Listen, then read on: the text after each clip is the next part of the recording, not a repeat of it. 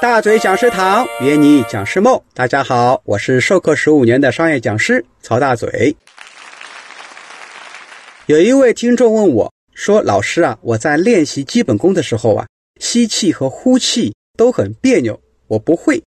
主要吸气的时候啊，肚子总是习惯往里面收，做不到老师说的要鼓起来，请老师请教。”那我们在刚开始练丹田吐丝法的时候呢，确实比较难。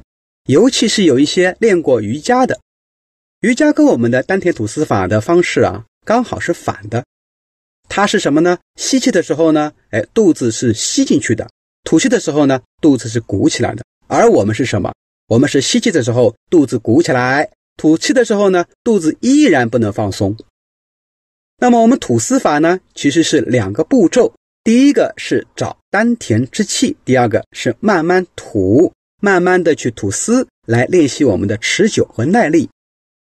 着丹田的还是比较难的啊，其实很简单的方式也有，就是用手啊去摸你的小肚子，吸气的时候感觉到肚子一点一点的放大，一点一点的鼓起来，哪怕有一点点鼓，我们都要抓住这个机会，好好的去体验一下，慢慢来，不能着急。